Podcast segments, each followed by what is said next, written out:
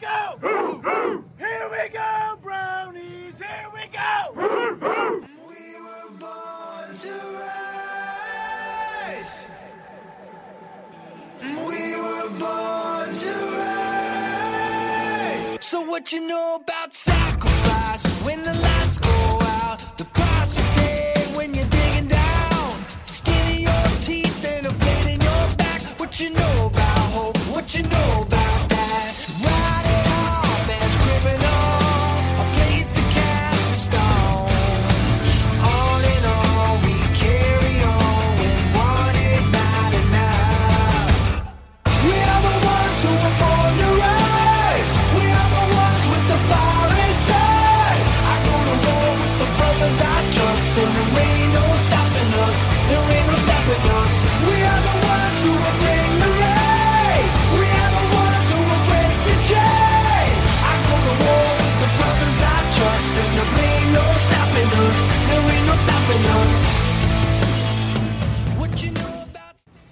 Here we go, here we go, Brownies! Bem-vindos a mais um episódio do Álbum Podcast. Eu sou Eber Barros, estamos aqui novamente depois de um pequeno hiato para trazer as novidades aí do que tem feito o nosso querido Cleveland Browns aí nessa, nesse comecinho de temporada, né? A gente está aí gravando faltando cerca de menos de 10 dias aí para o começo da temporada, já, já é no, no dia 13 aí.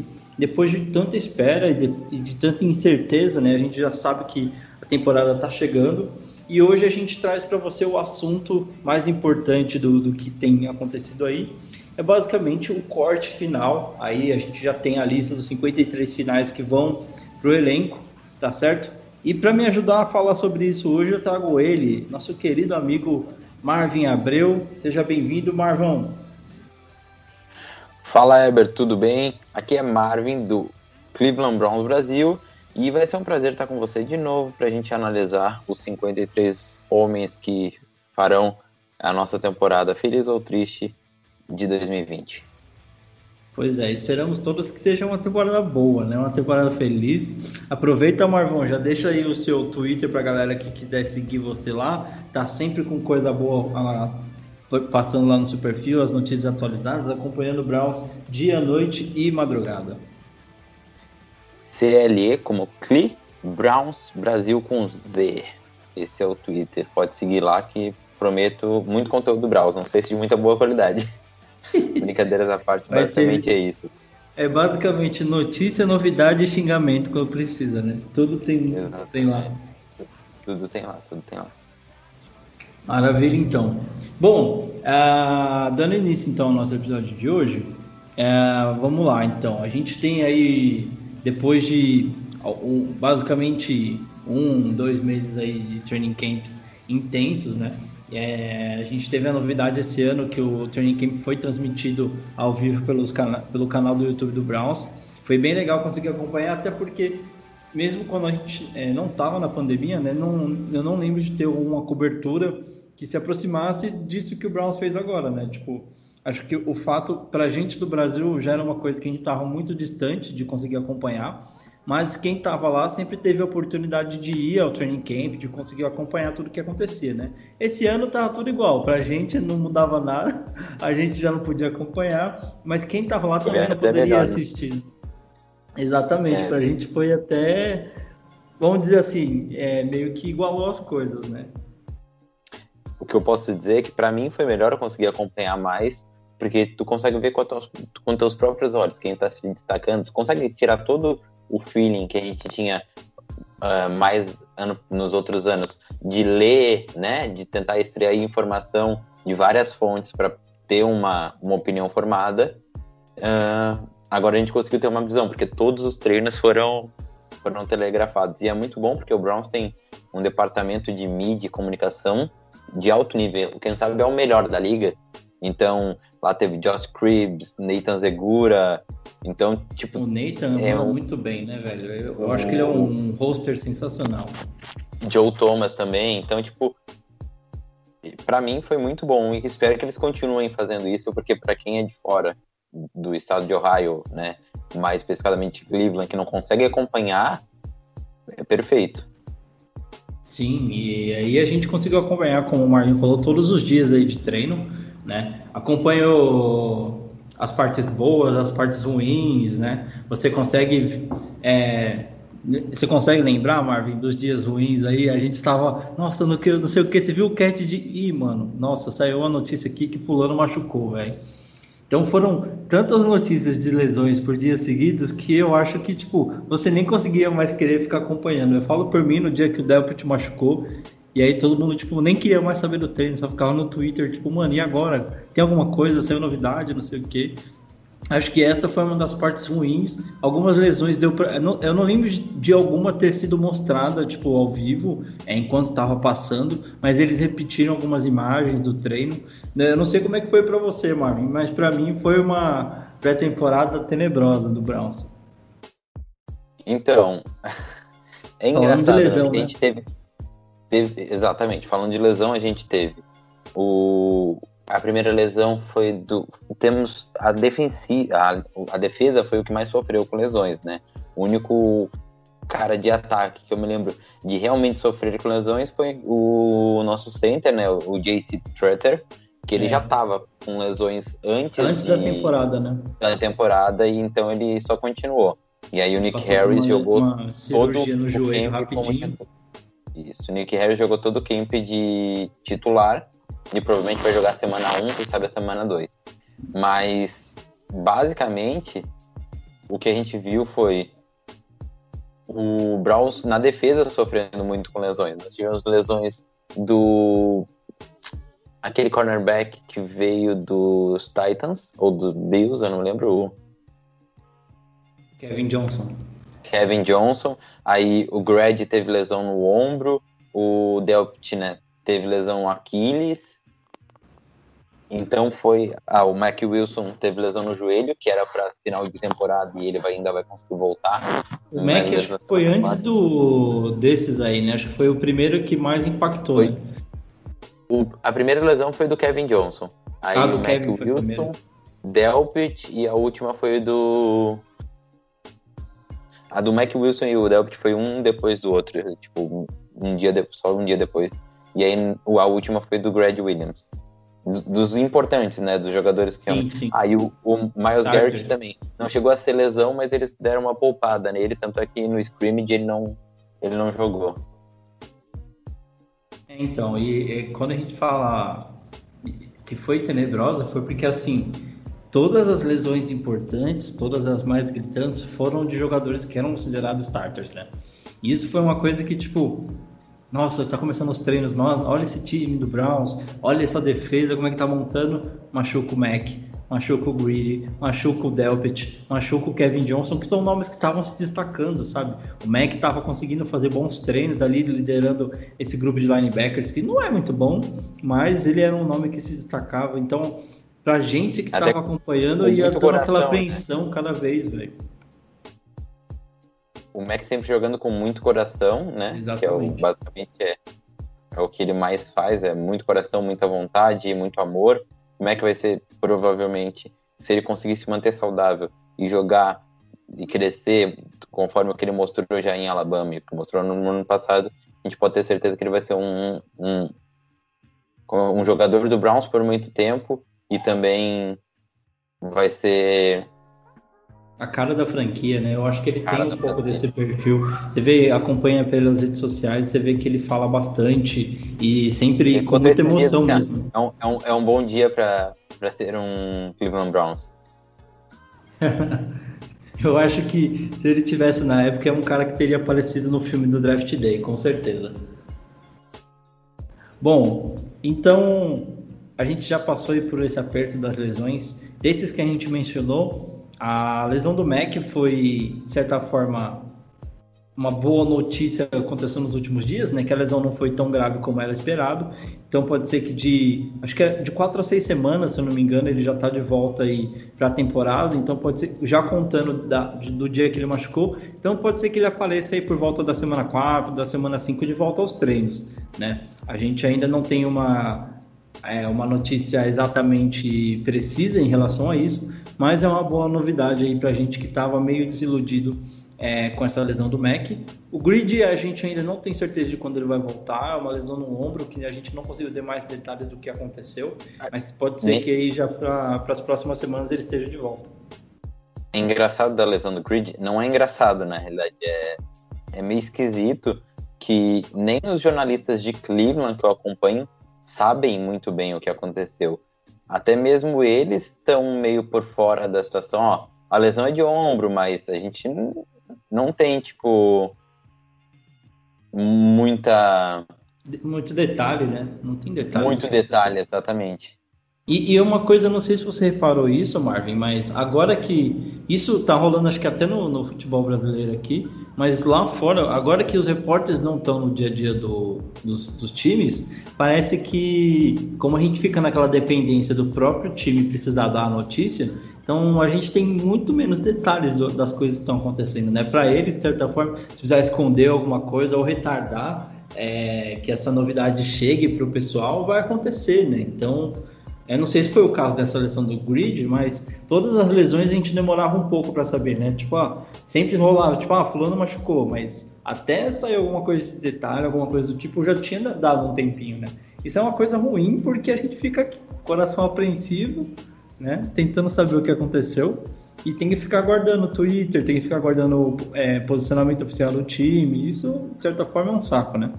O bom é que a gente tem. É, é engraçado, a gente tem a notícia basicamente na mesma velocidade que eles, né? Mas também acaba que todo mundo fica um pouco sem notícias, né? Com essa questão de todo mundo acompanhar o camp por é, lados bons e ruins, né? Pois é. Bom, e aí você falou do Treter também, né? Ele tá, começou a temporada aí com um incômodo no joelho, fez uma cirurgia para conseguir se voltar o quanto antes. E enquanto isso, o Nick Harris tem assumido todos os trabalhos de center, né? Talvez o, o Treter esteja disponível na semana 2, 3, mas a gente precisa ver o que, que o Stefanski vai fazer com relação a isso, né? Até porque ele perdeu quase todos, todos os treinos, né? Perdeu todos os treinos desde a volta do time a campo, né? Aos treinos, então ele não chegou a fazer nenhum treino. Então, não Tira sei se. Dúvida. Manda aí. Agora ficou uma dúvida aí no meio da gravação do podcast, para mostrar que a gente também é gente como a gente, né? É, tu chegou a verificar quem foram os escolhidos capitães do Browns? Acho que não saiu isso, né? Eu acho que ainda não saiu, talvez saia essa semana. É, isso é até uma boa pergunta. Provavelmente no ataque continue o Baker. É, na defesa eu acho que precisa ver quem vai mudar, porque era o Schobert, né? Pode ser que fique com o, o Garrett ou com o Goodson. É, o Garrett já foi capitão ano passado, o Baker já foi capitão. Deixa eu, deixa eu buscar essa informação. Beleza, enquanto o Marvão busca, a gente continua aqui falando das lesões. A gente teve o Kevin Johnson que sofreu um, vamos dizer assim, uma lesão no fígado, né? No fígado, no estômago, não lembro agora de cabeça, Marvin. Depois, se você conseguir lembrar, você me avisa. É, durante o treino, teve um, um, incidente, né? Com um companheiro de time caindo em cima do estômago dele. E isso deixou ele no hospital por alguns dias, mas conseguiu uma recuperação rápida. Já está acompanhando os treinos, né? Não está treinando. É uma, é uma lesão séria, porque é uma lesão interna, né? No, num órgão interno, então é importante tomar todo tipo de cuidado para que ele não tenha nenhum tipo de, de resquício disso, né? Que possa vir atrapalhar ele futuramente. Então precisa tomar todos os tipos de cuidado, né? A gente teve também a lesão do MJ Stewart, né? Que foi um cara que surgiu muito bem aí vindo do Tampa Bay, cornerback estava muito bem aí, é, até com a lesão do grid, acabou tendo um pouquinho mais de espaço para se mostrar, mas acabou se machucando também. A gente ainda não tem muitos detalhes de quando ele vai estar disponível, mas... A gente fala de uma escolha de segunda rodada, né? Que jogou alguns jogos lá por Tampa, mas acabou que eles cortaram e foi, acho que um roubo, né? A gente machado, bem machado, não nessa questão dos waivers. Outros times tentaram, inclusive acho que foi o, o, o Giants ou o Rams, tentou buscar ele depois e o e o e o Browns fez primeiro, né, na ordem dos waivers. Só para falar na questão do cap, dos capitões, dif, diferente do que eu imaginava, uh, eu normalmente eu vejo os times tendo cinco ou seis capitões, né? E o Browns ano passado, né, era aquela confusão e teve, tivemos só três capitões. Foi o. Ataque, defesa e special teams, né? Exatamente, ataque, defesa e special teams. Normalmente, sim. Tudo que me vem à cabeça, todos os times que eu me lembro, são cinco capitães. Capitães, capitães, não sei como é que é o certo. E o, o Browns, ano passado foi três, né? Para mostrar o quão disfuncional era a franquia. Então era o Christian Kirksey, que não tá mais no Browns, tá no Packers. O Baker Mayfield, pro ataque. E o Huglet, que é o nosso queridíssimo Long snapper. long snapper pro Special Teams. Eu espero que esse time esse ano tenha cinco ou três. Também isso não é, não é um, como eu posso dizer, dica para o sucesso ou fracasso de um time, né? Mas eu acredito que uh, Miles Garrett e Bitonio seriam os que eu, que eu acrescentaria no time de 19, que já foram em 2018, né? E não foram em 19, 2019 por algum, porque só tinha três. Então acho que vai ser tipo Miles Garrett, Bitonio esse ano, Baker Mayfield, o Huglet e Miles Garrett, Bitonio, o Huglet, o Baker e mais um, o Landry. Esses são os cinco, os cinco que eu que eu acho que podem ir. Seus palpites. É. Quem sabe troca o Landry. Na próxima semana já sai já, né? Essa, essa notícia aí. Exatamente. Quem sabe troca o Landry por mais um cara de defesa, não sei. Ou o Bitone pelo Landry. De verdade, eu, eu não sei como é que é, Porque mas eu acho que tem, tem que escolher, né? Tem que escolher. nomes, né? A gente tem muitos nomes fortes, assim, que você pensa como líderes dentro do elenco, mas tem muitos nomes novos também, né? Então, nessa parte de escolher capitão, às vezes é, é, é difícil porque, assim, geralmente o ideal é você pegar um cara que é líder, que já tá há bastante tempo ali, é, vendo o que tá acontecendo, conhece a franquia, mas ao mesmo tempo, tipo, a sua redução de nomes antigos acaba é, ficando mais difícil porque você teve bastante renovação no elenco, né? Então, assim, por Exato. exemplo, o BJ Goodson é um cara que veio do Packers, é, mas todo mundo, todos os relatos que vêm dos training camps mostram que é, ele é um cara que já está assumindo a liderança na defesa, os caras confiam nele, então provavelmente é um nome forte para ser capitão aí nessa defesa. Então, assim, é difícil prever quem pode acabar sendo esses capitães, mas é, por mais que a gente fale, ah, mas capitão, o que, que isso vai mudar? Cara, é uma coisa, assim, pode ser só aquela coisa de ter o, no- ser nomeado, mas faz diferença em campo, né? Os É caras o, terem é a o cara referência. vocal, né? O cara que vai estar ali, vai vai estar tratando vocalmente, falando para os outros o que faz, o que não faz e e isso na hora lá dentro do campo vai fazer uma diferença. Eu, eu realmente acho que faz que faz diferença. Então, Bom, vamos avançando então aqui no nosso episódio de hoje. Começar a falar agora do que interessa realmente, né? Falando aqui dos nossos queridos 53 jogadores que irão representar a nossa franquia em 2020. só para deixar um Manda aí, Marlon.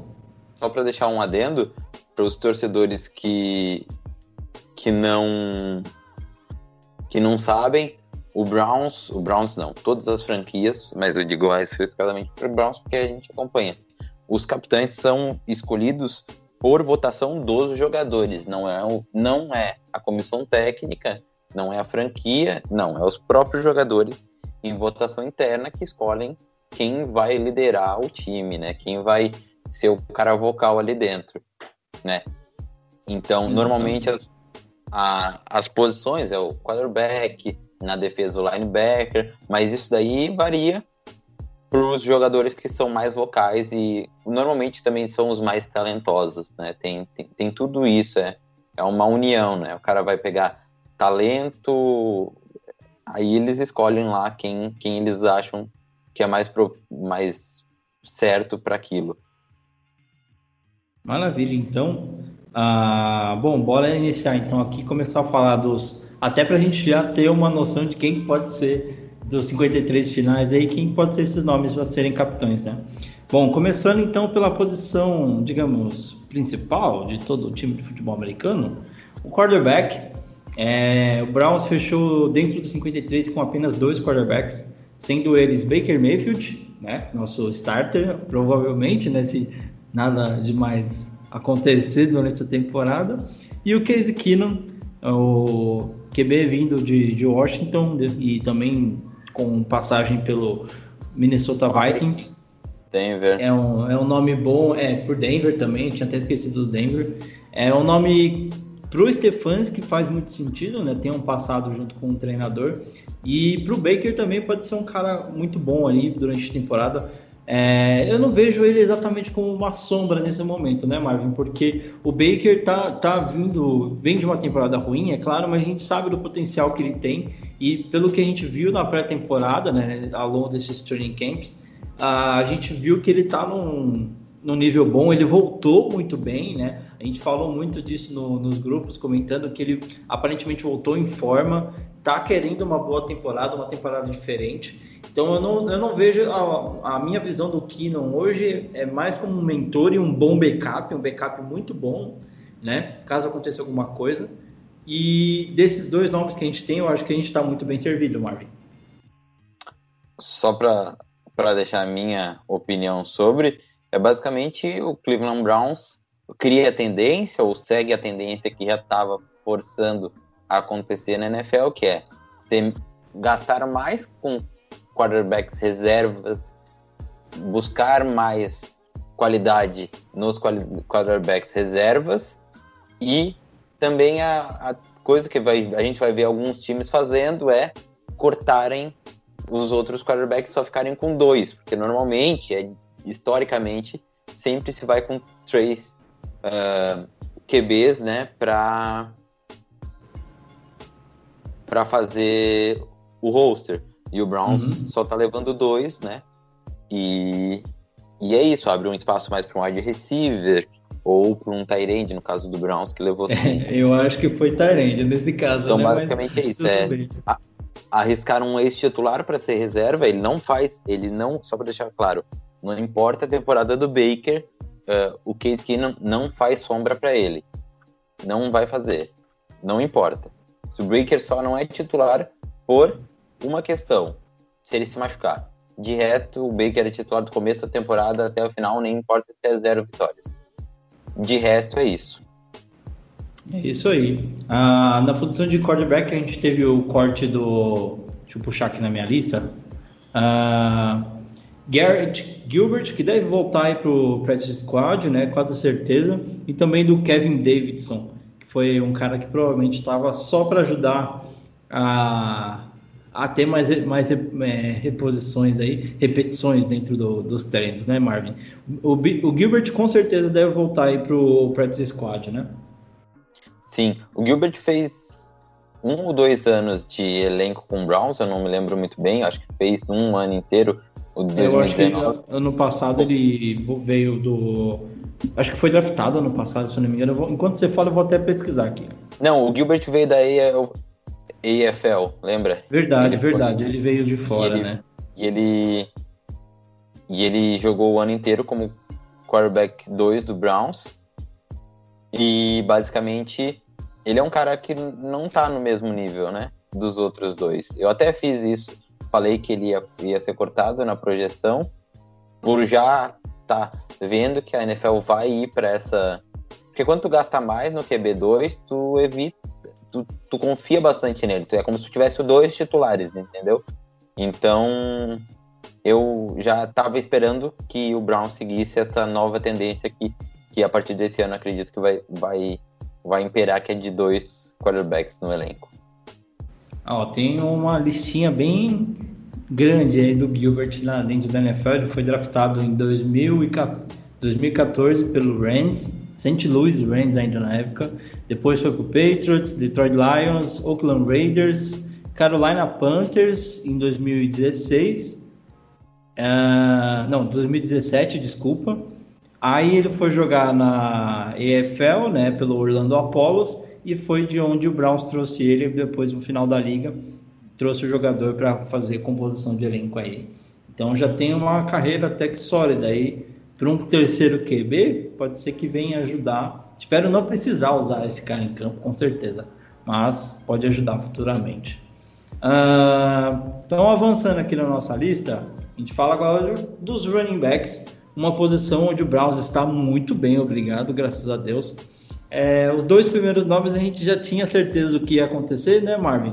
E a, a briga ficava ali para ver quem que ia fazer o terceiro, a terceiro, o terceiro running back, né? Então os nomes são Nick Chubb, nossa estrela ofensiva. A gente tem o Kareem Hunt e o terceiro nome, que era a dúvida, a briga estava entre o Hilliard e o Dearness Johnson. E o Johnson acabou levando a melhor sobre o Hilliard, que como muitos falavam, né, Marvin era um cara mais experiente, era um cara que teve boas temporadas aí com o Browns, mas o Johnson tinha mostrado durante a temporada passada e no, training camp desse ano que estava pedindo passagem. Era um cara que estava vindo muito bem nos treinos, se mostrava, eu, na minha opinião, até mais rápido, mais decisões mais rápidas, um catch melhor, né? Conseguiu ter boas aparições aí nos treinos e com certeza chamou a atenção também da comissão técnica. Eu fui um dos caras que tá, era uma briga muito disputada e essa briga de running back 3 do Browns era uma das brigas a se ver no camp, né?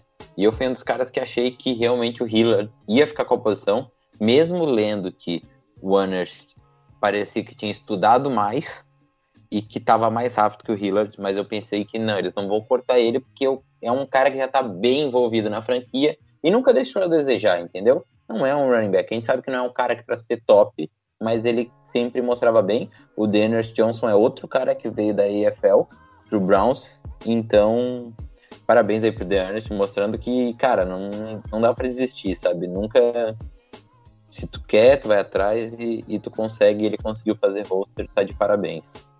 E temos agora o fullback também, né? Fullback, nosso, nossa contratação aí de, de off-season, né? É, o Browns fez uma trade pelo, com Denver pelo Andy Yonovich, que brigava diretamente com o Stanton, né, Johnny Stanton, que, como a gente falou até brincando durante a, os treinos, não era bem uma briga, né? Todo mundo meio é. que sabia que o Yonovich provavelmente ia ser o cara que ia fechar dentro dos 53, até por causa da trade, né? O, o Stanton Browns trouxe do waivers, mas para o Browns ir atrás de um fullback em Denver, fazer uma trade ainda, mostra muito que tinha alguma coisa, né? Não era só um nome, tinha, com certeza o Janovic tem é, é, tido por muitos prospectos como uma promessa muito grande dentro da posição de fullback, podendo chegar aí ser um, um, nome que todo mundo vai falar muito durante a temporada com bons números, eu, né? Eu Além de bom bloqueador, bom recebedor, pode ajudar bastante também no jogo é, corrido aí do Browns, né, Marvão?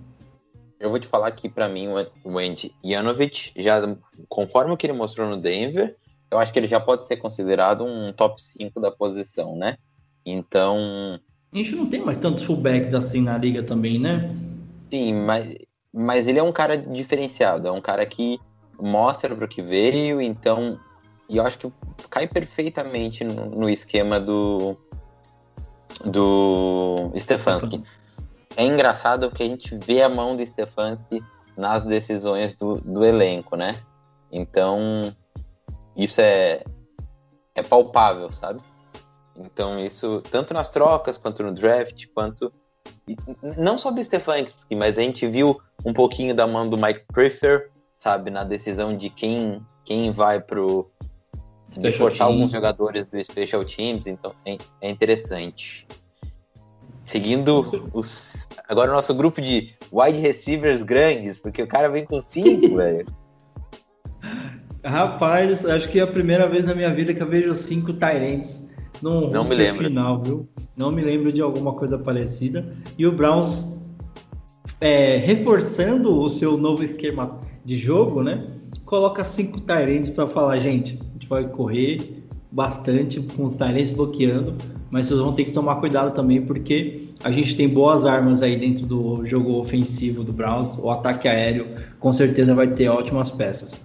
Falando dos nomes aí que fecharam dentro dos cinco Tyrants, a gente tem a contratação do Browns, é, Austin Hooper, que teve uma ótima, é, um ótimo training camp. A gente viu que o entrosamento dele com o Baker tá uma coisa bonita de ver, estou muito ansioso para ver isso dentro do campo. E aí, dando sequência aqui no nome dos Tyrants, a gente tem o David Njoku, que para muitos está nessa lista, mas daqui a pouco provavelmente deve sair fora. Uh, existem boatos fortes aí depois que o Browns é, liberou sua lista de 53 finais que o Browns procurava uma trade junto ao, ao o voto mais forte, né, junto ao Jacksonville Jaguars, pelo linebacker Miles Jack, seria uma boa aquisição para a equipe de Cleveland, tendo em vista que o nosso grupo de linebackers não é lá dos melhores. Então, a, a trade, a, a oferta que estava aí sendo ventilada era o Miles Jack e uma terceira, é, uma escolha de terceira rodada pelo David Njoku. A gente não sabe o que vai acontecer ainda, mas antes de eu passar a bola para o Marvin, vou passar os últimos nomes aí. Farrell Brown, que para mim foi um dos nomes que mais chamou atenção nessa, nesse training camp. Ótimos catches, bons bloqueios. Para mim, se se eu não estiver enganado, Marvin, eu vou até pedir para você falar sobre também. Para mim é o melhor bloqueador entre os cinco Tyrants. E aí, fechando a lista, o Harrison Bryant, que foi a, o draftado desse ano, ótimo, ótimo prospecto, tem tudo para fazer uma ótima temporada, bom bloqueio, cats sensacionais nesse training camp, mostrando que está com muita vontade de aparecer. E fechando a lista aí, o Stephen Carson, que foi já, já fez a última temporada com o Browns, é um nome que ficou remanescente nessa lista, mesmo eu achando que ele não se ficaria entre os 53. Marvão, suas opiniões. Exatamente. E é engraçado, porque tem muitas nuances aí dentro desse, desse grupo de, de Tyrants. Primeiro, né, o Austin Hooper, até pelo contrato e por tudo que a gente sabe que ele produziu no camp, é o nosso Tyrant titular disparado. Segunda era todo mundo esperava que o Nene seria o Tyrande 2, e o que a gente pode ver é que o Harrison Bryant tomou essa posição de assalto, né? Foi o melhor jogador do camp, independente se fosse calor ou não, ganhou o melhor jogador do camp. E como Hulk, isso faz um um impacto grande, né? Sim. Aí vemos ali o Njoku, quem sabe como Tyrande 3, e a briga era grande entre quem seria o Tyrant 4, né? Stephen Carson Faru Brown. Ambos jogaram a temporada passada pelo Browns e estavam disputando essa essa essa posição de Tyrant 4, até porque acho que o Browns não ia cortar o N-Joe. A gente até imaginava, mas porque deu o quinto ano, né? Fixou a opção de quinto ano e a gente estava vendo o que ia acontecer. Aconteceu que o Browns ficou com os dois. Quando o pessoal tava falando assim, ó, muito, Stephen Carson vai fazer o roster. Todo mundo falou isso. Ele vai fazer o roster. Eu disse, ó, e eu ficaria com o Farrell Brown. Aí saiu a notícia que realmente confirmaram que o Stephen Carson. Ele disse, cara, eu ficaria com o Farrell Browns, mesmo já depois da notícia. Por quê? O, o Farrell bloqueia melhor, é mais alto, tem mais envergadura, é mais forte, é mais rápido ele é um Tyrande, o biotipo perfeito de Tyrande. Né? Biotipo Tyrande, exatamente. Para mim, ele merecia, porque ele traz mais coisas. O Steven Carson é meio que um xerox de baixa qualidade do Austin Hooper, sabe? Mas uhum. ele acha bem os, os espaços no campo. Isso não pode negar. Tanto é que nos scrimmages ele recebeu muito passe. Porque tu vê que os outros QBs, tipo o Gilbert, o Keenan, achavam mais ele para ir na bolinha de segurança, né? Quando tu não tem muito talento, tu não vai mais na bolinha de segurança. Então, o Steve Carson foi bem favorecido por isso, por, porque jogou bastante, recebeu bastante passes, né? Nos scrimmages no, e nos treinos. Mas eu não via porque. Não que ele seja ruim, teve um bom camp, mas eu prefiro o Farrell Brown. Quando se trata de um cara número 3, tu dá para te dar uma arriscada, sabe? Dá para te pegar um teto, dá para pegar um cara para usar numa situação específica. O cara é, é, grande, é alto, é forte. Faz uma situação de end zone, sabe? Então, uhum. na minha opinião, além de ser o melhor bloqueador do nosso grupo inteiro, né? Então, ficamos com cinco. Eu acho que o Njoku vai ser trocado. E, e aí ficamos com, com quatro, que eu acho já. Cara, é que o, o, o Stefanski fica com muitos, né? Mas eu de verdade estava super o satisfeito. Dele, eu acho difícil no, você ter menos que quatro, né? É, Até porque, porque três vão estar quase a maioria das vezes joga com dois, né? Então tem que. Ah, o, o, cansaço para esses caras grandes que bloqueiam e, e correm é, é, é, algo importante. Mas basicamente, né, diferente do que eu penso, mas eu acho que o Browns mandou bem nessa e por questão de tentar maximizar talentos para tentar trocar o Jogo, que é o que eu imagino. Se ficar com cinco Tyrants, Aí mandou mal, não pode levar cinco Tyrants pro, pro O camp podendo, podendo ficar com. alimentar outras posições, né? Mas vamos Sim. ver o, o desenrolar. É, eu, eu assim, acho que foi a grande surpresa dessa lista. Cinco Tyrants, provavelmente eu, eu acompanho você na sua opinião, que o Indioco tá na lista porque provavelmente eles estão querendo conseguir alguma compensação, né? Difícil você mandar um cara que você acabou de dar o quinto, quinto ano de contrato, é, é um nome valioso aí dentro do mercado da NFL. Dentro do Browns já não tem, eu, que, não vejo muito mais futuro, né? sabe- só o Njoku não sabe o quanto ele tem de talento, né? Acho que ele é o único cara que não sabe, porque o cara é freak, sabe? O Njoku é é como se Eu fosse vejo assim, meio preguiça nele, sabe? Tipo, às vezes Sim, eu vejo ele meio fazendo as preguiça. coisas. meio soberba. Então, é um mix, né? O Njoku Se você Imagina. colocasse um pouquinho de drogas, eu me lembraria um pouco do Josh, Jo- Josh Gordon no- nessa reta final. Não, porque o Josh Gordon, acho que não importa se ele tá chapado ou bêbado, ele sempre vai pegar a bola. Sabe? Ele sempre Ah, vai estar focado. Dentro, dentro do jogo, ele vai estar focado, entendeu? O que eu acho que o Njoku é assim, ó. Ele tem o corpo em relação ao Tyrande, o que o aquele menino running back do Giants tem. O Barkley. O, o Barkley é o protótipo, é o corpo perfeito para ser o running back. E o Njoku é o, o talento perfeito para ser Tyrande, sabe? Uhum. E, e ele não vinga por mental, é mental. O problema do Njoku ali é concentração, é ética de trabalho, é- enfim. Bom, a gente vai continuar acompanhando para ver o que acontece. Hoje, pelo menos até o momento que esse podcast foi gravado, a gente não tem nenhuma novidade sobre a trade ainda, mas segundo estes que vos falam, é uma coisa muito provável de acontecer nos próximos dias ou até um pouquinho mais para frente na temporada, né? A gente vai ver o que acontece. Concordo quando o Marvin fala que levar cinco talentos para a temporada é uma decisão, digamos que questionável. Vamos ver o que acontece aí. Avançando então, falando agora do nosso grupo de wide receivers, wide receivers, né? Não, é não são os wide receivers grandões, como o Marvin falou. Apesar de a gente ter uns caras que são bem grandes aí nessa lista. Vamos começar aqui falando dos seis wide receivers que fecharam a lista. Os dois primeiros é uma coisa que todo mundo já sabia, né?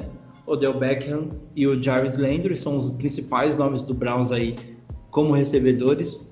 Na sequência, a gente tem o Rashad Higgins, que para muitos estava correndo o perigo aí de ficar fora dessa lista. Eu discordo, eu acho que o Higgins ah, não teria nem conseguido sua renovação de contrato se não fosse ficar entre os, os pelo menos quatro receivers aí que o Browns levaria para a temporada.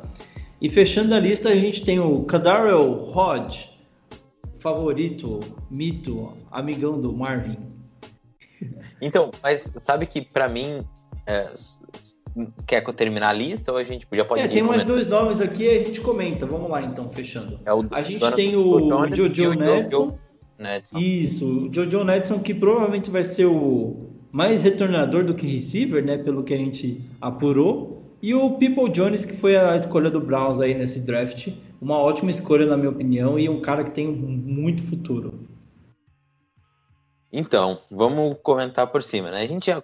Acho que não precisa comentar, a torcida já sabe bem, né? Jarvis Landry hoje é o maior líder do Browns, é, é a- cara da franquia, dividindo ali com Baker Mayfield e o Miles Garrett, apesar do, do Nick Chubb, quem sabe, ser o mais produtivo, É que o Chubb ele é mais Browns, quieto, né, cara? Ele não é aquele o cara Chubb que não aparece. é tão vocal, exatamente. Exato. Ele mostra tra- no trabalho. É É, aquele ele- jogador que todo ele lidera, por exemplo, né? Lidera, por exemplo. Mas digamos que Jarvis Landry, Baker Mayfield e Miles Garrett sejam hoje as caras da franquia, né? Quando tu tem um elenco de 53, não dá pra ter só uma exatamente cara da franquia. Mas Exatamente. então basicamente é isso. Ahn, aí o, o Edo Beckham é um, um talento extraordinário, é, né? Ele é tudo que se espera de um wide receiver. E esperamos que os dois saudáveis, né, mostrem aquilo que eles eles podem fazer e façam bons jogos com o Baker. É. O Becker não fica só essa questão mesmo, né? Esse asterisco do, do quão saudável ele vem para essa temporada, né? Segundo ele mesmo, é, e todo mundo 100% que, boa, né? que tá ao redor dele, é, ele tá 100%. E tá com fome, pelo que a gente vê aí na, no, no Returning Camp. É um cara que tá afim de jogo.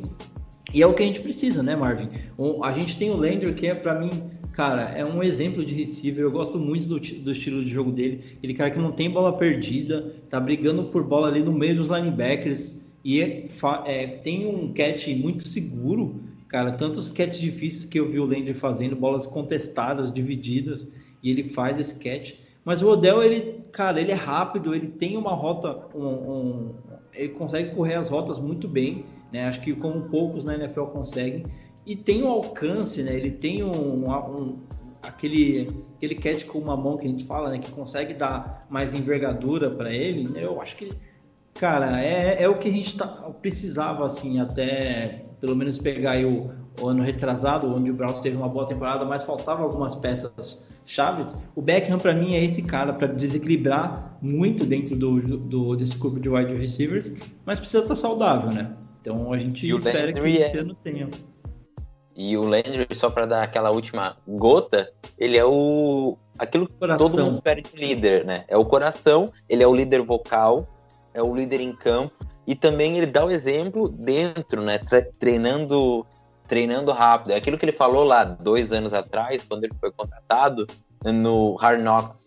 It's contagious, bro. Isso é contagiante. Contagious, bro. Quando tu trabalha, quando tu trabalha forte, trabalha, tu tem que vir e tu tem que se dedicar. E ele dizia assim, ó, se você não tá com lesão para ficar fora, joga. Então, tipo, se você pode ficar dentro do campo, fica. E aí ele dizia que todas essas coisas boas elas são contagiantes, né? E tanto isso, vice-versa pro lado ruim. Aí, sobre o Higgins, né? Eu, só para te deixar bem claro, eu sou o maior fã do Higgins. Eu adoro o, o Higgins. Pra eu mim, gosto muito desse cara também. É o wide receiver 3 do Browns. Quem viu o Higgins fazer o que ele fez na temporada de, de calor do Bake, não esquece, sabe? E o que ele passou com. Eu, eu tenho nojo daquele gordo filho da puta, velho. Mas o que ele passou ano passado, ninguém merece, tá ligado?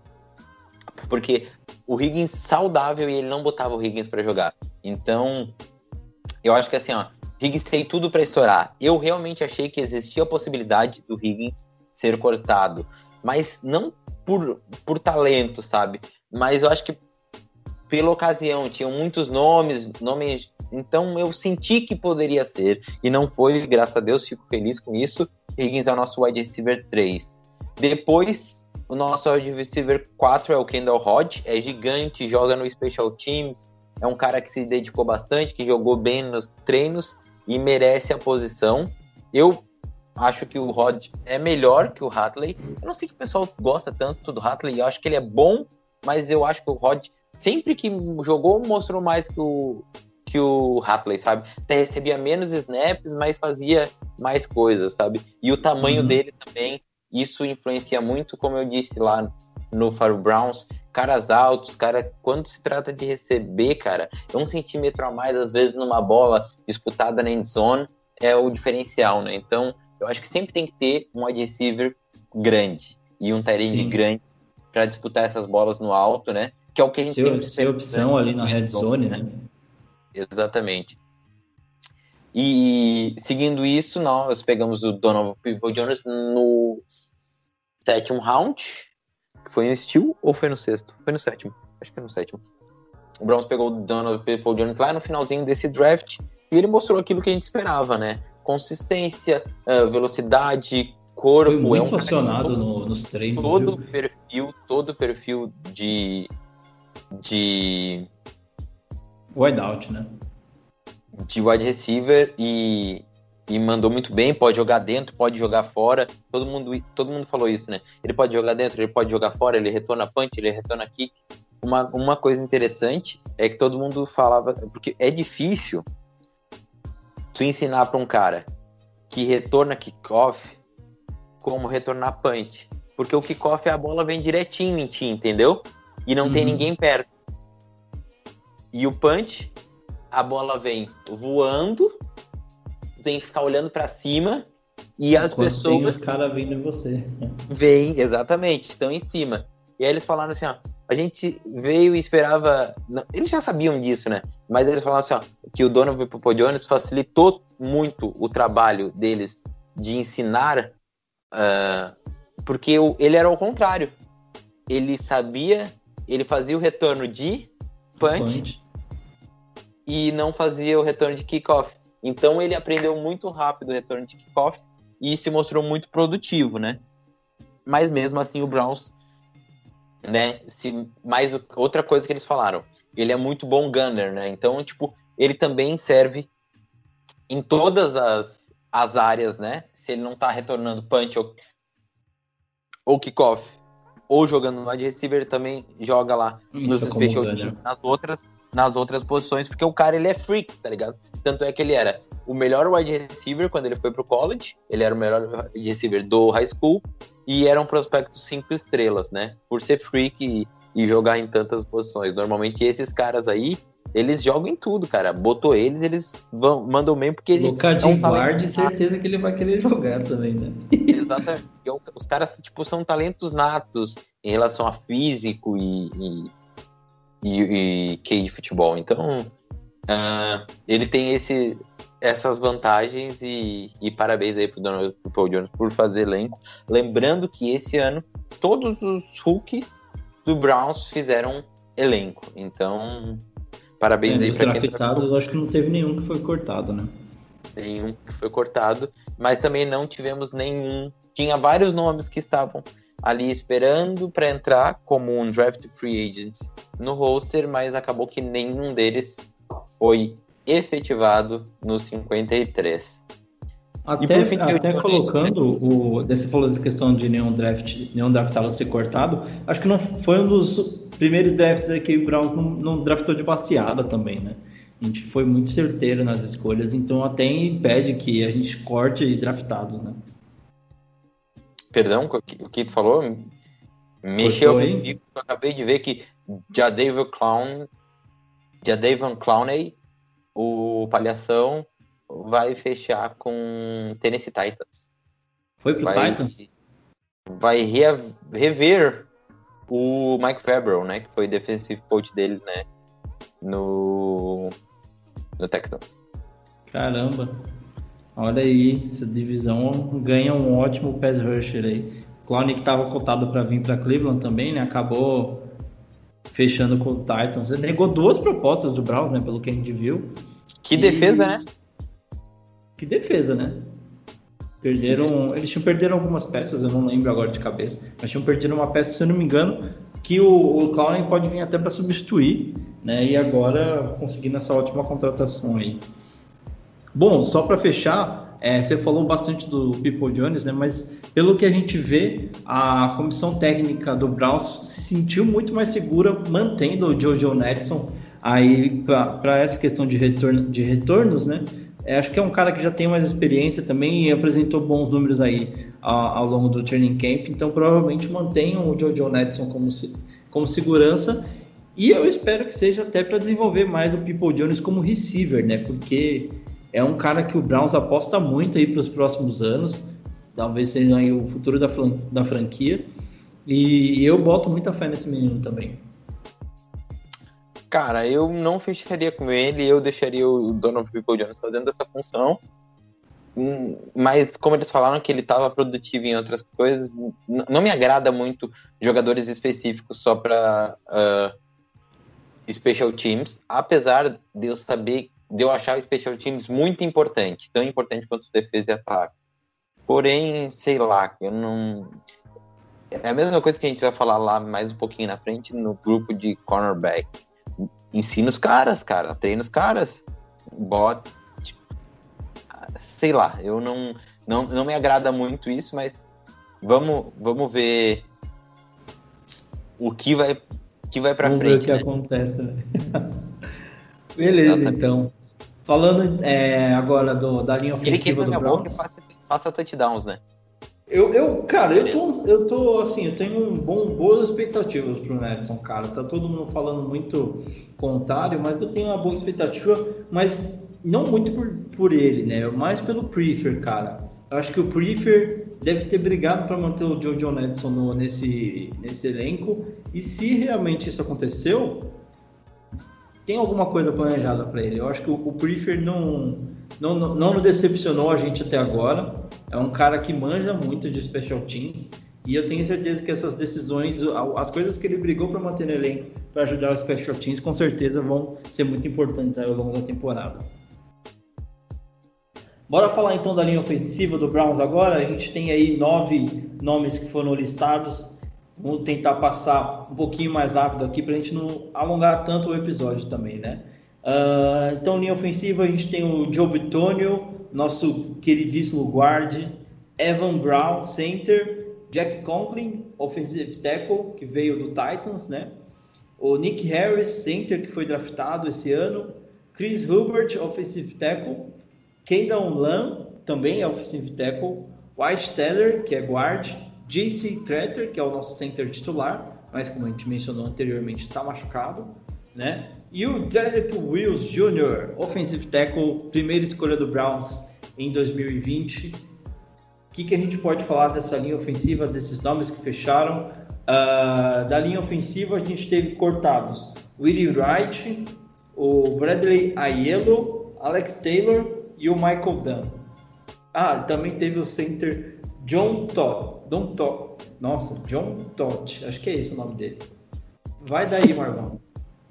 Então, essa foi de longe o grupo que deu mais o exato, sabe? Assim como Special Teams, né? Que é mais fácil de dar exato, só são 13 e, e não tem muito para onde fugir, mas deu exatamente aquilo que a gente esperava. Nada mudou e o Browns foi uh, cirúrgico, sabe? Pegou exatamente, aí com o acréscimo do Evan Browns, né?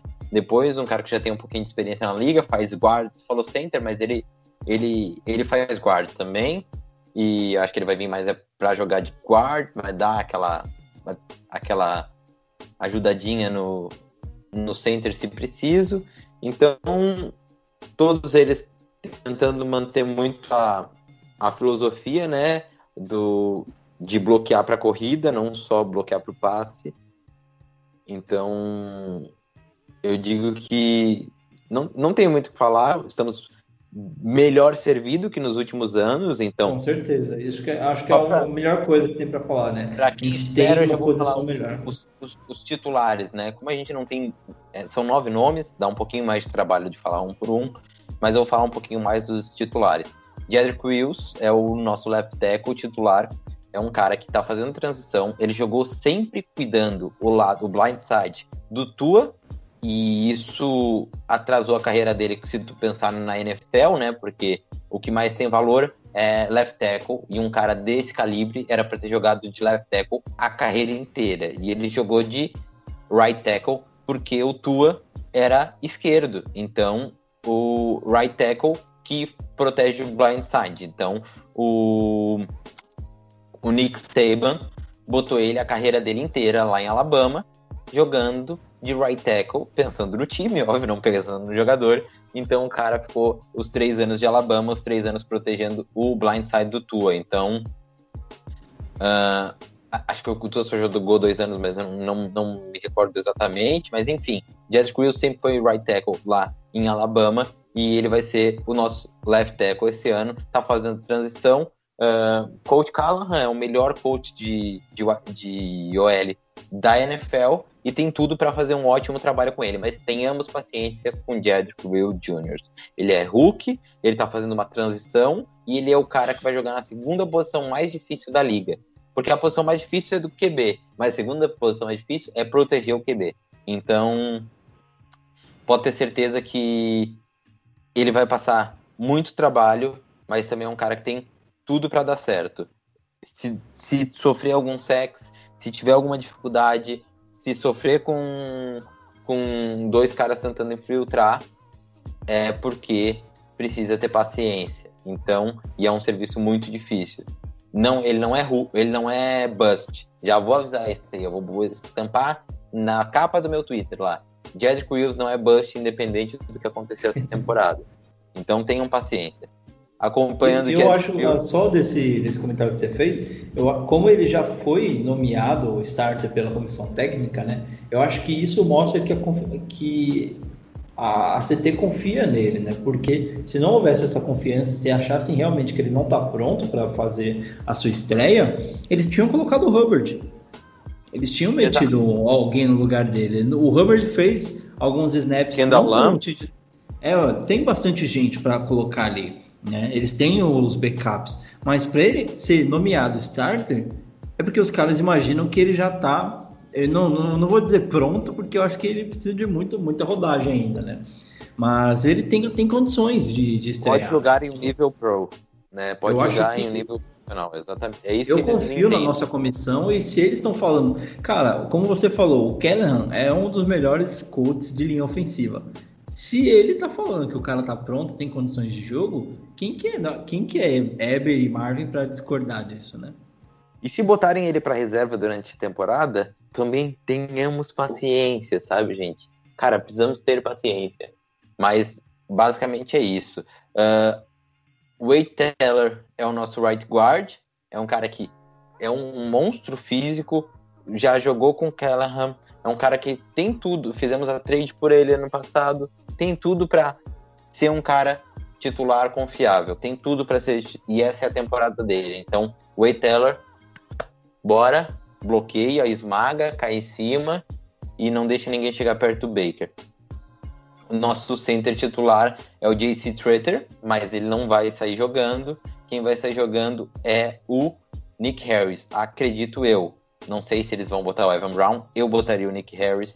Nick Harris foi bem no, no camp, ele é undersized, né? Tipo, ele é mais baixinho do que, do que se espera, mas é como disse o, o Joe Thomas, se você tem talento, se você trabalhar duro, uh, sabe, tem como superar as adversidades é, aí. O Joe Thomas muito feliz com Nick Harris e reiterou isso em algumas transmissões, né, e, e alguns comentários durante o camp. Então, JC Trader é, é o titular. Aí, pro left guard, Joe Bitonio, ah, não, Joe Bitonio é. Eu confundi, troquei o Wade Teller pelo. O Joe Bitonio é o left guard que vai jogar com, é, o, com o Wilson. O, Wyatt, o Teller, ele é right guard, né? Exatamente. E eu comecei left, right. vambora, Aí, vambora. E, mas falando dos nomes certinho, né? Só esqueci da ordem. Aí, uh, o Bitone é, um, é, o melhor jogador da nossa linha, o cara mais confiável, o líder. Mais experiente, ele... né? Não, o Treter acho que deve ser tão experiente quanto, né? Mas o Bitone, talvez dessa linha, é o que seja mais antigo no elenco do Browns, né? Quem sabe seja o jogador mais antigo do elenco do Browns, junto com o Charlie Huglet. Uhum. Só, tá só mais adendo no Bitônio. O Bitônio, basicamente, quer saber como é que é a carreira do Bitônio. Ele é o o Joe Thomas Guard. Boa. Ah, é que, traba que, trabalha duro, que não dá brecha, que protege. Óbvio, é mais fácil ser guard que left tackle. Óbvio. Não vamos achar um Joe Thomas, quem sabe, tão cedo. O cara é Hall of Fame, o cara é, tipo, o melhor left tackle da história, quem sabe? 10 mil snaps seguidos, não tomava sec nem de jeito nenhum. Então, né?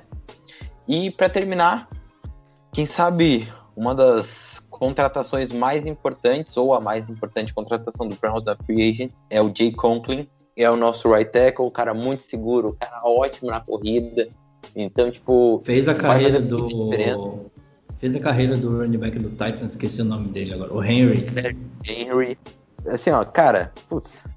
Nick Chubb, Nick Chubb deve estar feliz. Nick Chubb deve estar muito feliz, mano. Sério. Será que vamos ter muito aquele. Lembra aquele touchdown que o Chubb fez de 80, 80 e poucas jardas ou 90 e poucas jardas? Ele fala: Uba, duba, duba, Chubb. Tipo, no meio do touchdown que ah, touchdown foi. eu acho que contra o Falcons, 2018, se eu não me engano. Foi muito legal. Uba, então, basicamente.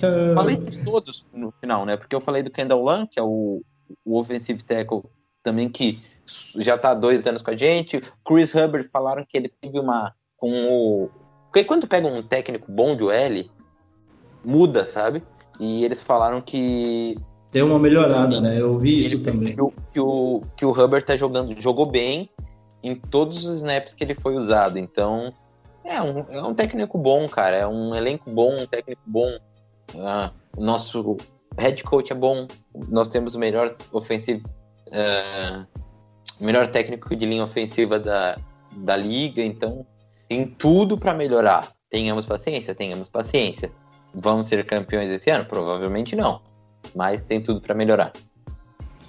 É isso aí, então. Bom, Marvão, vamos mudar o lado da bola agora, falar da defesa.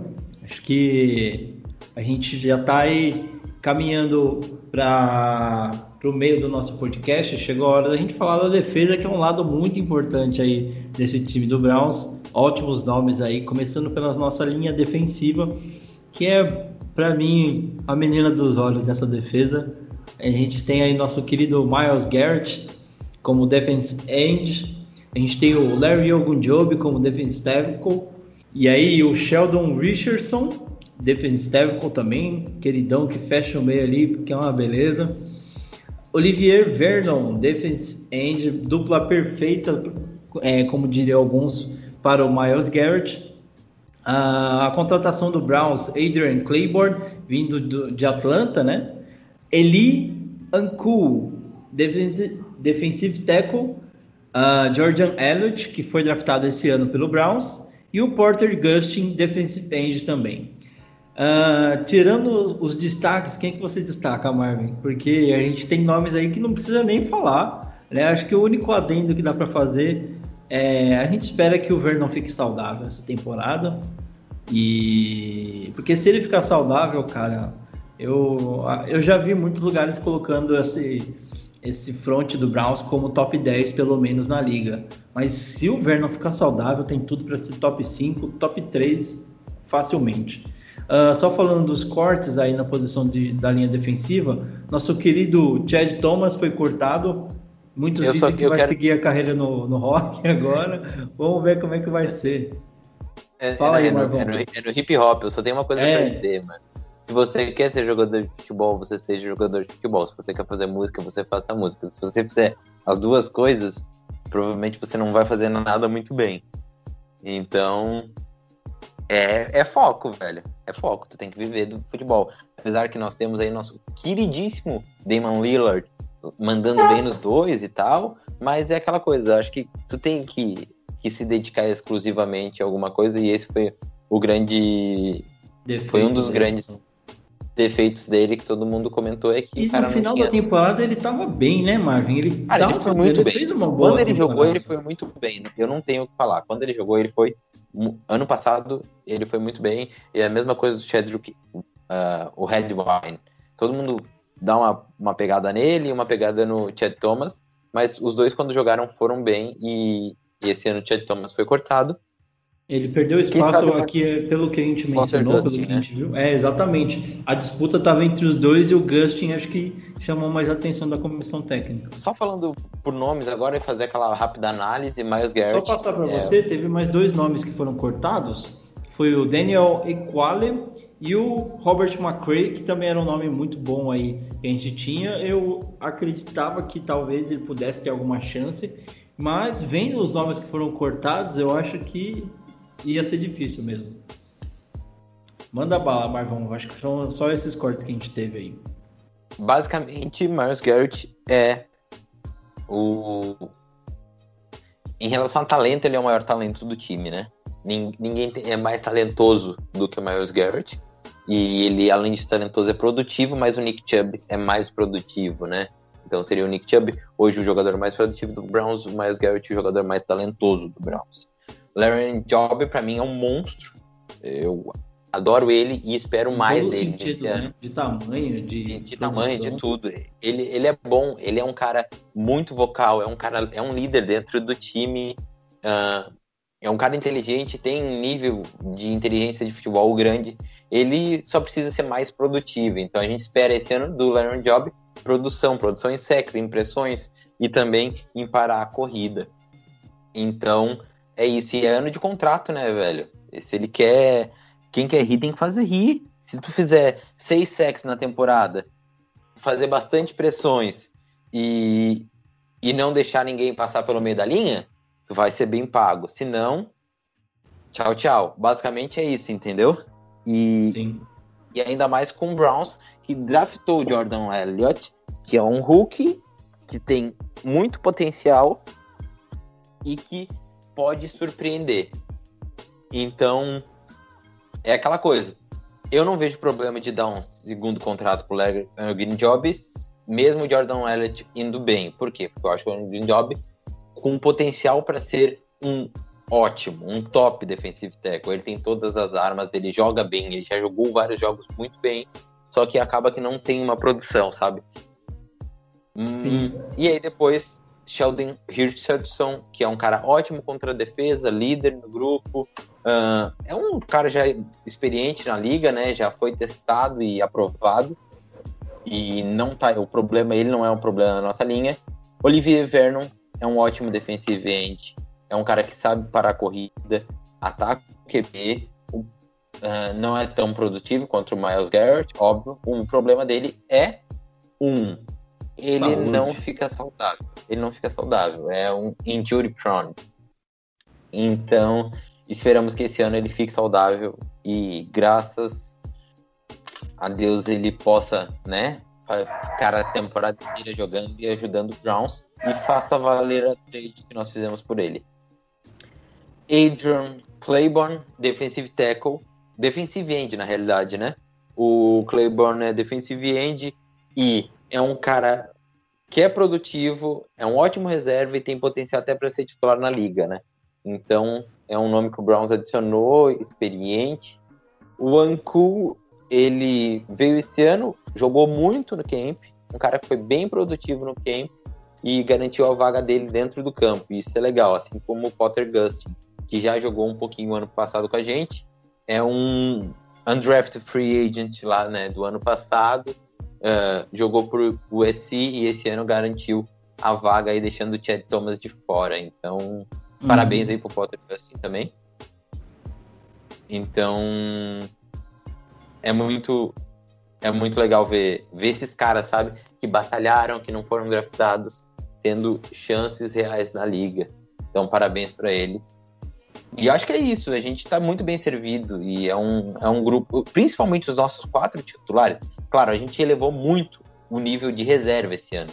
Tem profundidade, né? Eu acho que é. Era, exa profundidade, exatamente. Era o nosso problema no passado. A gente draftou um ótimo defensive tackle e contratou um ótimo defensive end. E aí deu profundidade, porque tem muita rotação quando tu tá correndo atrás do. Quando tu é edge, né? Quando tu tá nas beiradas uhum. correndo atrás do. E também por dentro, corrida correndo atrás do QB. É uma zona de muita porradaria, né? Por isso que lineman e OL e DL tem tantos nomes. Sim. E basicamente é isso. Acho que a gente tem tudo para mandar bem. Mandar bem nos linemen. Bom, pessoal, agora vamos falar da, do elefante branco na sala. É, a gente falou muito sobre essa posição, esse grupo de jogadores, né, que tem sido talvez o ponto fraco dessa defesa. A gente chegou a hora de falar dos linebackers. É, a gente fechou o roster com seis linebackers. São eles: Tay Davis, BJ Goodson, Jacob Phillips, Malcolm Smith, Sione Takitaki e Mac Wilson, que, como a gente já falou, está machucado. Por enquanto deve ficar fora de umas 4 a 5 semanas da liga, mas quando voltar provavelmente vai ser um nome muito forte dentro desse, desse grupo de linebackers, dando uma melhoradinha num, num, em um dos grupos que foi considerado um dos piores da liga. Por algumas revistas foi considerado o 31º pior, perdendo apenas para Los Angeles Rams. Marvon... Eu já vi como até como uh, 32º, sabia? Ô, louco, eu só vi como 31 acho que foi o mais baixo que eu tinha visto. Cara, o que, que dá pra gente falar aí? A gente tem o Goodson vindo do, do Green Bay, que, como a gente já falou, né, tá, é um dos nomes está se consagrando como, consolidando, né, como líder dessa defesa. É, o Jacob Phillips está ganhando espaço com as lesões, né? E o Tak Tak com uma ótima pré-temporada, crescendo bastante do ano passado para cá. Acho que vai ser um nome que a gente vai ouvir falar bastante esse ano, espero que bem. E o Malcolm Smith vindo aí de última hora, dando, além de experiência, né? É, trazendo também um pouco de. É, um pouco esse grupo de linebackers. O que, que dá para você dizer aí pra gente?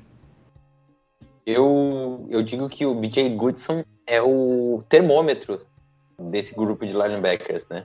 Porque ele foi o que mais se destacou e ele não é um cara top da liga, ele é um cara médio. Então, eu, eu, eu, eu sou bem cético quando esse grupo de linebackers, eu não espero muito. Eu acho que o Mark Wilson é o único que tem nível para ser bem titular, sabe? Bem titular Uhum. na liga, ser um bom, um cara, ah, um exponencial, sabe? Então, eu, eu sou cético, tá, tá que foi bem né, nesse camp. Quem sabe desses aí foi o que mais mostrou a evolução. Tem o Malcolm Smith, que é um cara que não tá no meu. seu- Já foi muito bom, mas não tá no seu. Nos seus dias de Prime. glória, né? Mas é por experiência. É, Mac Wilson é o melhor deles disparado. Jacob Phillips é um cara. Cara, Jacob Phillips. Eu, eu vou explicar o que é Jacob Phillips. O cara vai passar na frente dele, ele vai rachar o cara.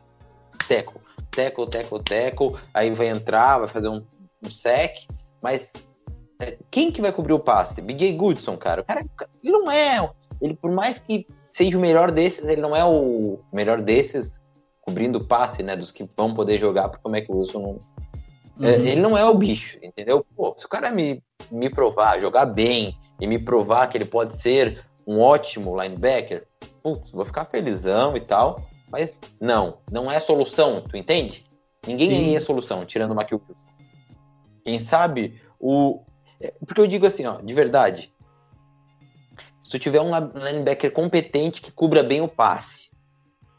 O Marco Wilson é um cara bom, cobre bem o passe, super vocal, super líder, sabe? Que seria a estrutura base. E aí tu bota o Jacob Phillips junto para dar um tackle, para fazer um- uma blitz, show, entendeu? Muda, se tu tiver um outro titular muito bom, aí o Mark Wilson crescendo muito, com muito potencial, e o Jacob Phillips, um cara seguro, dando tackle, correndo, fazendo lado a lado do campo e, e entrando para blitz. Isso muda. Mas tu entende quando tu tem o BJ Goodson fazendo esse, esse campo com o Mike Wilson, Jacob Phillips ou com o Tac Tac, tu entende que já muda toda a dinâmica? Então, tipo, a gente não pode esperar que um, um grupo onde o BJ Goodson é o apoio principal, tanto contra o passe quanto contra a corrida, que ele seja um grupo produtivo. E faz jus estar lá. Enquanto eles não mostrarem dentro de campo que eles são um grupo bom ou médio ou eficiente na liga, a gente sempre vai ter eles como um grupo ruim e, e a posição 31, 32 é, é algo que eles merecem. Basicamente é isso. É, Tem que se provar, né? Infelizmente, a gente vai ter que aguardar a temporada começar para ter certeza que é um grupo que vai é, rebater esses argumentos, né? E, infelizmente, hoje a gente não tem nada que faça a gente pensar diferente. E por mais que a gente tenha visto algumas coisas até positivas aí durante o training camp, é, não tem como a gente ter certeza de nada por enquanto, é, enquanto a temporada não começar. Bom, ah, o histórico não é bom, né?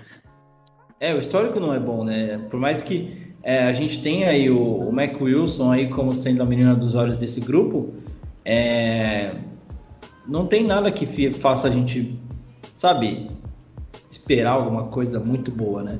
Pode ser que o conjunto em si acabe se tornando forte nas mãos do Woods, que é um cara que eu confio muito no trabalho, né? Mas é aquela coisa, tem que esperar para ver, né? Bom, vamos avançar eu vou então. te dar um exemplo. Fala aí, fala aí. só- só um- Eu sei que já é tarde pra gente falar de. de draft, tu entende? Eu sei que Uhum. é tarde pra gente falar de draft. Mas se o Browns tivesse pegado um Akin Davis Gator, um, um Logan Ryan, um. Perdão, um Logan Wilson, tivesse pego um, um outro linebacker que tu, que tu vê assim, que o cara cobre o passe, o cara é tem um diferencial, tem um potencial, mas não, pegou um cara que, tipo, faz uma coisa, sabe? Sabe, que não é um. Não é um exponencial. Não, não mostra uma chama de um algo a mais, entendeu? Aí tu podia esperar algo mais desse grupo. E tinha caras, cara. E- e- Eu ainda bato nessa, nessa, nessa, nesse draft do, do Phillips, sabe? Uhum. Porque Ainda dói. eu acho que o Browns, o Browns tinha. Tinha opções de fazer um, um serviço melhor com a pique do. Do. Do Phillips. Jacob Phillips. Exatamente. Essa é a minha. A gente tinha nomes melhor, nomes melhores na hora que o. Disponíveis, né? Exatamente, disponíveis na hora que o, que o Jacob Phillips foi foi pego, entendeu? Então, basicamente é isso. A gente perdeu opções e, e agora tem que se contentar e ver o que, que esse grupo mostra. Mas, invariavelmente, o Browns tem, precisa draftar linebacker no draft de 2021 ou fazer troca por linebackers se quer algo mais, se quer fazer, quer ter um diferencial, entendeu? É isso aí. Vamos ver o que, que a gente acontece durante a temporada. Ainda tem a possibilidade aí da, da trade, né? Do Miles Jack. Pode ser uma coisa que mude um pouquinho esse panorama de linebackers, né? Vamos Muda que- bastante, muda, muda muito na realidade. Vamos ver o que, que o nosso querido GM está reservando para nós. Até agora, eu acho que ele não deu o ponto sem furo, né? Então, AB. Então agora, Marvão, falando da nossa secundária, e aí a gente fala de safeties e co- cornerbacks também, eu vou começar pelos corners, depois eu falo safeties, tá bom? Ah, então a gente tem aí 10 defensive backs no total, é o grupo com mais jogadores, né? Até porque você está envolvendo duas posições. Então aí você tem Kevin Johnson, que está se recuperando de lesão, Terrence Mitchell, ah, MJ Stewart Jr., Denzel Ward e o Grid Williams. Ah, e tem também o Tavier Thomas, que fechou também dentro dos 53. E aí, como safeties, você tem a contratação do Browns, né, que é o Ronnie Harrison, veio agora, recente, do, vindo do Jacksonville. Boa contratação, por sinal. Carl Joseph, outra boa contratação de, de off- off-season do Browns. Sheldrick Red Ryan, que está indo aí para sua segunda ou terceira temporada, acho que é a terceira, se não me engano. Ah, Andrew Sandero, vindo do Vikings, aí outra, boa contratação, que fecha o nosso grupo de safeties. É, a gente lembra que o Delbert foi draftado esse ano, mas fica fora da temporada com lesão no Aquiles. Marvão, ah, falando do- dos DBs no geral, é, a gente falou muito aí acompanhando o training camp. Era uma posição que mesmo com as lesões começou a aparecer muito nome é, promissor que ninguém conhecia, né? A gente não precisou ir para o mercado procurar um nome de, de peso porque estava aparecendo muita gente boa, né? E aí é o caso do MJ Stewart, é o caso do Kevin Johnson, que são underrated total, mas são caras que vieram para ganhar um- uma posição. Kevin Johnson, eu acho que está brigando fortemente aí para ser titular junto do Mitchell, né? Que para mim hoje é o nosso terceiro CB ali. Ah, e na posição é de safety, Mitchell, é não, o Mitchell tem um. Cara, o Mitchell é o nosso segundo CB. Ele só precisa ficar eh, a temporada inteira eh, saudável. Eu, também- eu ele é um concordo com você, porque quando ele é um colocaram o grid, eu achei que o grid não estava pronto para entrar ainda na NFL e foi um dos caras que mais cometeu faltas, foi um dos caras que mais errou na secundária do Brasil ano passado, mesmo tendo jogos bons, mas é um cara que errava muito e o Mitchell toda vez que entrava era muito seguro. É um cara que ajuda muito a defesa, né? Eu gosto muito do Mitchell. Acho que Mitchell e Grid Williams faziam uma boa dupla de cornerbacks, ainda mais com o. Randall no, no- É, o Denzel Ward, desculpa. Ah, o Denzel Ward, Terrence Mitchell e o Randall no fundo era um, um trio assim muito legal de ver. Agora o Randall saiu fora, né? inclusive já se deu mal, perdeu o contrato com o Raiders. E a gente tem aí o, o grid, a gente não sabe quando vai voltar, então provavelmente a dupla titular aí contra o Ravens deve ser Denzel Ward e Terrence Mitchell. O que, dá pra gente esperar desse grupo todo aí que a gente citou? E qual destaque que você faz dessa secundária do Browns? separando entre ah, cornerback e, e safety, né? Vou começar pelo safety, que é um grupo menor. Basicamente, eu não vejo o nosso grupo de safety ah, fraco e também não vejo esse desespero para ter novos safeties neste momento. Acho o Ronnie Harrison uma troca perfeita, não pagou muito caro por um cara que pode entregar muito, por um cara que, pelo que ele já produziu, já vale a pena, já tá barato o quinto, entendeu? Então, tu não tá trocando pelo que ele vai produzir, apesar de achar que ele pode produzir mais, tu entende o que eu quero dizer? Sim. Então, eu acho que foi uma troca muito inteligente. O AB viu ali, foi cirúrgico. Uh, Kevin Jones, Joseph e Endel Sandero, que devem ser a dupla titular, até o Ronnie se adaptar com, com o time, são dois caras que são titulares na liga, sabe? Independente do time que eles vão jogar, eles vão ser titulares, sabe? Uhum. Dois caras já aprovados, né? Não são soluções para o futuro, mas são caras titulares e podem jogar mais um, dois anos do Browns e, e não dariam. Entende? Eu não vejo esse desespero para agregar mais. É, o Carl O Joseph, ele veio até com um ano de contato só, né? Teve, acho que foi ele Tanto e o ele Kevin Johnson. Sanders, né? Um ano de contrato. É, foram esses dois que eles Ele, ano de contrato. Que foi a gente falou, né? Tipo aquele prove, é, one year pra você se provar, né? Tipo, então, Exatamente. se você não conseguir ficar aqui, pelo menos você faz uma boa temporada pra se mostrar pra liga, né? E ficar, tipo, ó, fiz uma boa temporada aqui no Browns, hein, gente? Olha pra mim, tô aqui disponível. Ou ele fica no Browns com um bom contrato, ou ele vai pra liga e tenta a sorte depois de uma boa temporada, né? Pra eles é um acordo bom. Exatamente. É, é bom para os dois, né? Um contrato bom na ida e na volta. E o, o Sheldrick Redwine ainda tá. É um segundo anista, ainda tá se provando. E. ah, agora é terceiro anista? Terceiro eu dúvida agora. Terceiro anista. E Aqui. foi bom quando foi bem quando ele jogou ano passado. Hum, Quem sabe a gente não vê ele como titular, mas é aquela coisa. Deixa ele se provar também, né? Hum, Hoje, como reserva, ele faz bem o papel, porque quando ele entrou, o reserva, o papel do reserva é jogar bem quando entra. E o Redwine jogou bem quando entrou ano passado, tirando que ele pode ajudar no Special Teams. Mas o Segundo Ronnie nisso, Harrison, o Redwine. eu imagino, o Ronnie Harrison casa muito bem com o Delpit.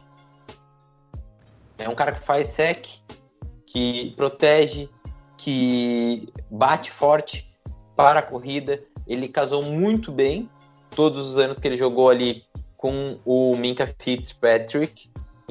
É uma pena, cara. O Delpit é uma pena. Eu só vejo falta de pessoas para de especialistas em passes, sabe? E é o que Uhum. o Delpit ia agregar muito ali, ia agregar muito, ia ser titular. O Delpit, antes da lesão, era o melhor jogador do Browns no camp e mostrava tudo aquilo que a gente esperava e mais ainda, sabe?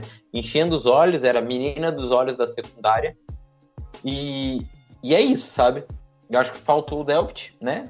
Que infelizmente se lesionou com uma lesão muito grave e quem sabe nunca mais vai ser aquilo que a gente esperava é dele. Tem que, ser, tem que ser realista, tem que ser realista. Lesão de Só Aquiles. pegar o exemplo do, do. A gente tinha um safety que estava jogando muito bem no passado.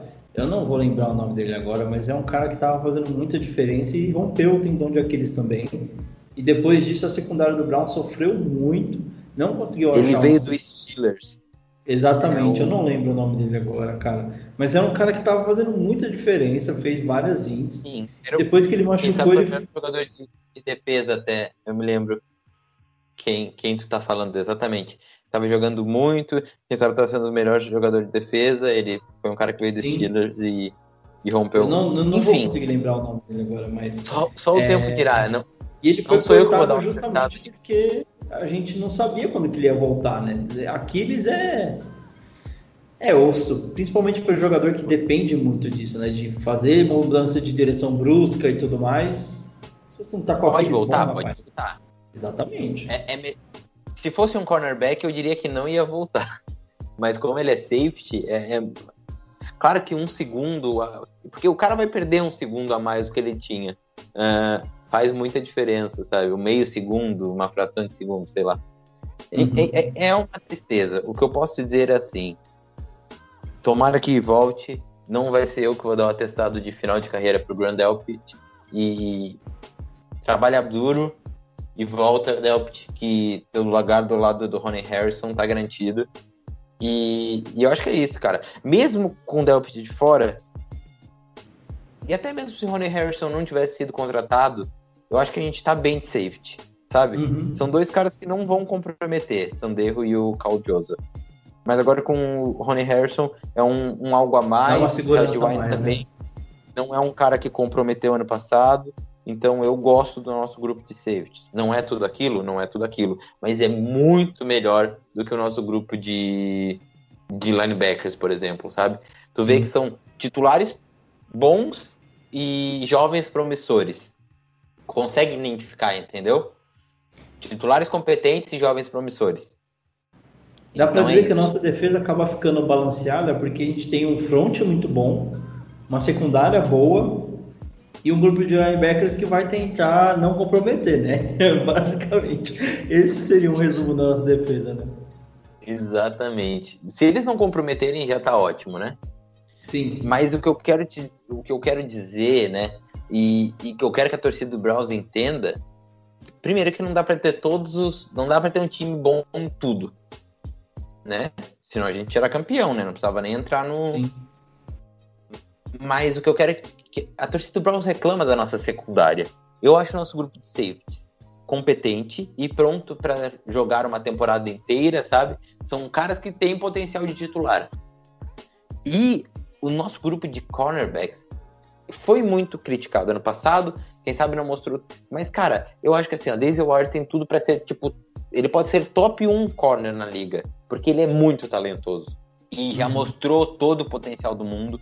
Precisa ficar. Tu vê que uma coisa que o Ward, quem sabe de todos, é o que eu vejo. O Ward se tornou um veterano. Esse ano foi. Tu viu na fala, no jeito que ele jogou no camp, no jeito de agir, que o Ward se tornou um veterano. E é o que eu espero disso. Um cornerback veterano no Denzel Ward hoje. Chamando a responsabilidade e jogando tudo que ele pode sem se Terceiro já, machucar. né?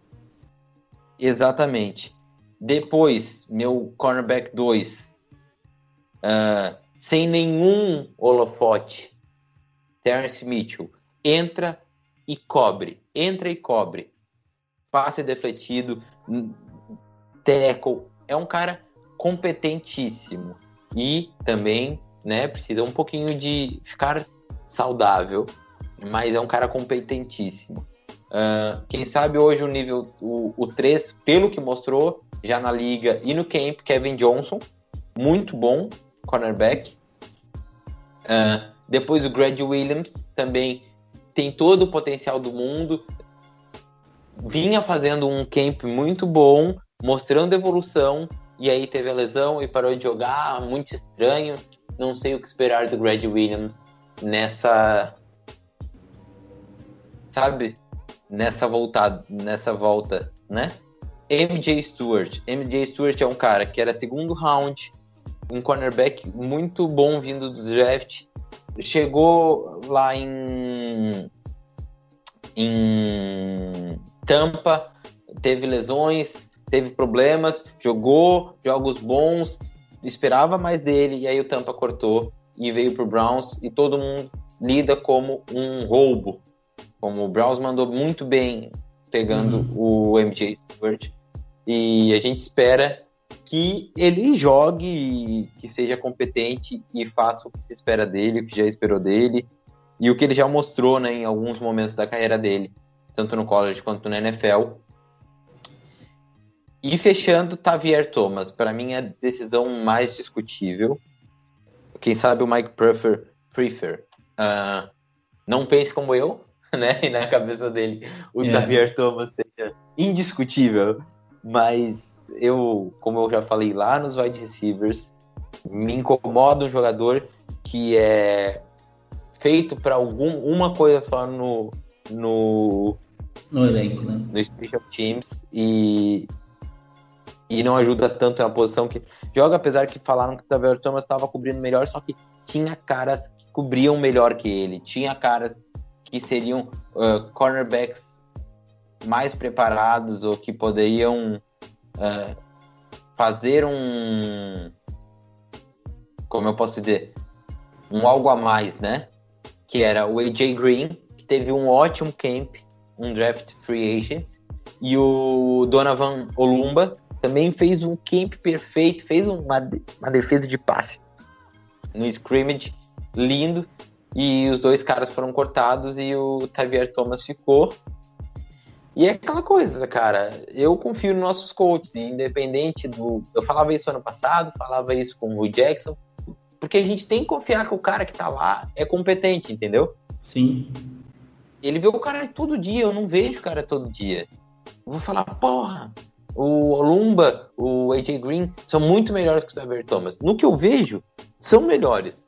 Tem mais potencial, sabe? Tem um teto maior, só que os caras estão lá todo dia, os caras conversam, os caras estão. Tu vê quem está estudando, quem não está, quem está ouvindo, prestando atenção nos meetings, quem não está, sabe? Tem todo um entorno que a gente não vê. Então, nessas decisões, eu, eu acho que os caras vão entender mais que eu, tá ligado? Então, é. eu não. Eu prefiro dizer que parabéns. É, bom, agora falando do, dos especialistas, né? Acho que aqui não tem muito segredo, não tinha muito segredo, né? Nosso kicker Austin Cybers teve um ótimo training camp, né? A gente viu aí com bons números. É um cara que eu acho que vai crescer bastante esse ano. É, nosso Panther, James Gillan, acho que não tem nem o que falar. O Panther Scott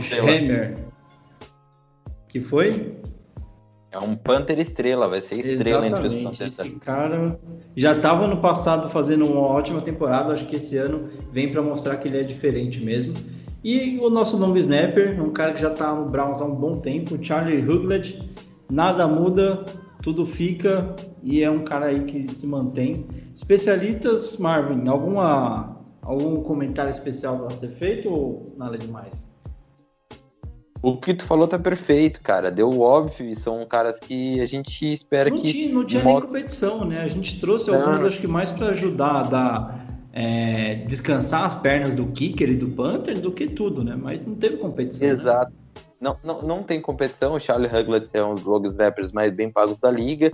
Jimmy, Jimmy, Jamie Gillan foi um dos principais Panthers. Uh, na liga inteira ano passado, o Cyber foi um kicker que está se tornando confiável, foi muito bem no scrimmage e nos treinos, então é isso, perfeito.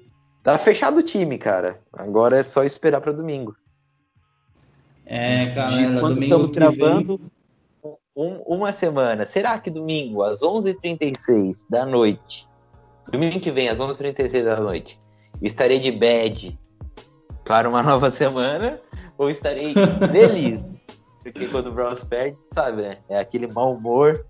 O torcedor Browns acorda segunda com a cabeça do tamanho de uma melancia. Sim. É, eu, então, eu basicamente... já falamos muito dessa, dessa desanimação de, de perder, mas eu tô muito ansioso, cara. Acho que a gente fechou um bom time para essa temporada. As posições que estavam carentes no ano passado a gente conseguiu cobrir bem. E no episódio que a gente vai trazer aí durante a semana, né? Acho que terça ou quarta-feira a gente vai fazer a gravação. vamos fazer as previsões agora. Exatamente, galera. Eu sei que você está esperando aí coisas, mas a gente vai trazer um episódio aí na terça, quarta-feira para vocês de pré-jogo, tá? Pré-temporada, é, prevendo a temporada e também o primeiro jogo aí contra o Ravens, tá? Então aguardem que provavelmente teremos uma surpresa muito legal aí para vocês, tá? Nesse próximo episódio e esperamos que vocês continuem acompanhando a gente aqui. Marvão, seus, é, suas considerações finais para a gente fechar o episódio de hoje e já vou agradecendo demais a sua participação, cara. É, nós não somos os. Eu ia usar uma frase dos Patriots, do Your Job, mas nós agora temos a nossa próxima, a nossa própria fase, que é No Bark, All Bite criada pelo Stefanski, né? Não lata, morda. Basicamente é isso, sabe? Pouca uhum. latido e muita é, mordida. É, fala, fala, menos e joga mais, né? É, traduzindo Exatamente. literalmente, né? Fala, mente, fala menos e joga mais, então é, é, é isso que a gente espera. E, e basicamente é isso. Bora bora para ver o que vai acontecer nessa temporada. Estou ansiosíssimo. E eu não vou dar nenhuma previsão. Não vou dizer se eu estou otimista ou pessimista, ou cético, mas veremos. Tá Muito certo, obrigado pela então... oportunidade, Eber, de estar contigo aí, estar tá gravando e, ah, tá. e, espero que todo mundo que está ouvindo esse podcast tenha gostado e segue todo mundo lá nas nossas redes sociais hum, Cleveland Browns Brasil com Z é a minha, Downpound BR é a do Murilo, que também é a do podcast, e também no WhatsApp, no WhatsApp não. No WhatsApp nós temos grupos do Browns, só pedir para mim no meu uh, Twitter. Ou nas também páginas temos lá também, né? Instagram, Instagram DownpoundBR e Facebook DownpoundBR, que o Weber cuida lá. Então, galera, muito, muitíssimo obrigado. É, se você quiser entrar no nosso grupo do WhatsApp, só pedir lá no inbox das páginas ou até mesmo no, no Twitter do, do BR ou no Twitter do, do Marvão querido aqui, que a gente manda para você o link para você participar também, dar uma brincada, dar uma bagunçada com a gente, que aquele grupo é sempre um ponto de diversão que a gente usa lá, beleza? Uh, Marvão, obrigado pela participação aí. Para vocês, uma ótima semana. Até aí o próximo episódio. Vamos falar um pouquinho do que vai ser as temporadas do primeiro jogo. Eu espero vocês lá. Tá certo? Here we go, here we go, Brownies. Até a próxima.